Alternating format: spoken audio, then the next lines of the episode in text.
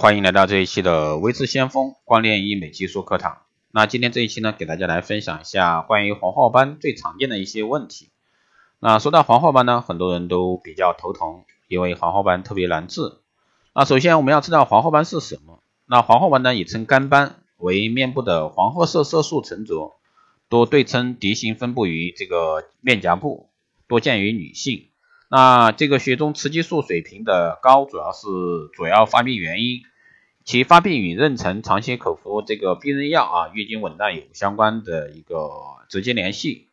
那第二个呢是黄褐斑的发病原因啊，我们要去清楚。那病因呢，这个目前尚不清楚，多见于女性，血中雌激素水平高是主要原因，其发病与这个妊娠呀、长期口服避孕药啊、月经紊乱有关，也见于一些女性啊，生殖系统疾患。结合癌症、慢性乙醇中毒、肝病等患者，那日光呢可促使这个发病。男性患者呢约占百分之十。那有研究认为呢，这个男性发病啊与遗传也有关。很多人就比较纳闷儿，那这个黄褐斑不是女性特有吗？怎么男性也会有？啊，确实啊，现实生活中只是说比较少见。那生活中见到的黄褐斑一般见于女性，为什么女性比男性更容易长黄褐斑呢？哪些因素啊会诱发黄褐斑？或者说使得黄褐斑症状加重。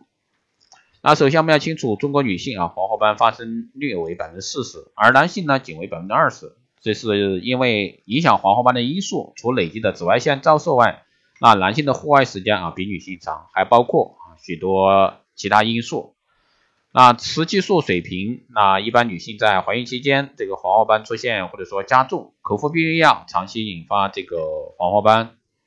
还有呢，性格急躁、焦虑、紧张、失眠、化妆品使用不当、脂溢性皮炎等面部慢性炎症、炎症性的皮肤病，还有呢就是系统性的疾病，比如说甲状腺疾病，诸如此类啊，都会影响这个黄褐斑的生成。那还有人问黄褐斑的特点是什么？如何区分黄褐斑和其他色斑？啊，黄褐斑为发生于颜面的对称性褐色斑片，其突出特点呢，色斑一般比较大，其有逐渐扩大的趋势。而且都是对称分布。如果说色斑是孤立分散的色素斑点，可能是老年斑、雀斑样质，或者说全部合体色质。所以说我们要去进一步的区分。那如何能确认为这个斑啊为黄褐斑？那根据黄褐色的一个皮疹多见于这个中青年女性以及好发部位即可确诊，需要与雀斑、瑞尔黑变病啊、肽联痣、全部合青色质鉴别。那通常采用哪些方法治疗去治疗啊黄褐斑呢？那黄褐斑的治疗首先是明确病因进行预防，一般所采取的治疗措施是综合性的一个治疗，也就是说多科室的联合治疗，外涂美白药物如谷胱甘肽、凝胶啊、熊熊谷甘呀、祖宣 VC 啊、传明酸、抗氧化剂化复合物以及防晒霜等等。啊，当然还有像果酸焕肤啊，有百分之二十浓度起始啊，逐渐过渡到百分之三十五到百分之五十，但是个人不建议用这个果酸焕肤啊。还有像美白针注射、氨甲环酸、谷胱甘肽、VC 抗氧化剂的一个复合物啊，最后呢是激光治疗、强脉冲光治疗这一诸如此类都可以进行综合啊多科室的联合治疗。那光学技术啊治疗黄褐斑有哪些选择？疗程有多久？效果如何？那光学技术呢，包括像调控激光呀、点阵激光啊、脉冲激光、脉冲光啊。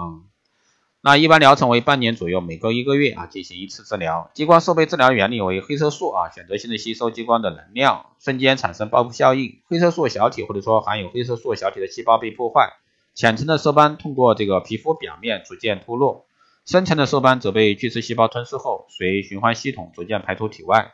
此外呢，激光还能改善皮肤的炎症。消除毛细血管扩张，降低皮肤的敏感性，修复皮肤屏障。那我们该如何去预防黄褐斑的复发呢？黄褐斑的皮损处啊，这个黑素细胞功能活跃，持续合成黑素源源不断的输送到皮肤的各个层面。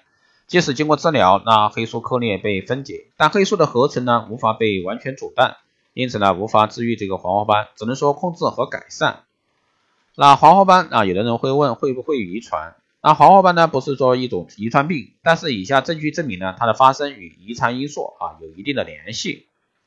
首先，黄褐斑好发于某些人群或者说人种，比如说拉丁美洲的发病率可以达到百分之六十到七十，远远高于其他地区。